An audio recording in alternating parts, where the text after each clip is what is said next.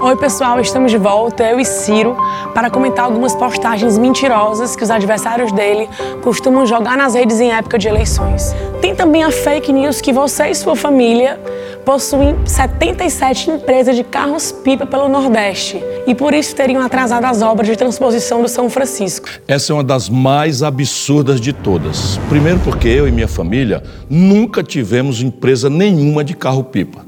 Segundo, porque poucas pessoas trabalharam mais para reduzir a dependência dos carros-pipas do que eu e meu irmão, o ex-governador do Ceará, Cid Gomes. Vamos aos fatos. Quando eu fui governador, construí em apenas 90 dias o Canal do Trabalhador, que livrou a região metropolitana de Fortaleza de um colapso no abastecimento de água. Uma obra que surpreendeu cearenses e brasileiros. Depois, quando fui ministro da Integração Nacional, não só projetei, como iniciei as obras de transposição do São Francisco, que era discutida e nunca saía do papel desde a época de Dom Pedro II. Só Deus sabe o que eu sofri para tirar esse projeto do papel.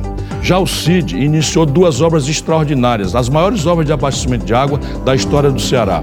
O Cinturão das Águas, que se integra à transposição do Rio São Francisco, e o Eixão das Águas, que beneficia mais de 3 milhões de pessoas. Por aí você vê o tamanho da mentira.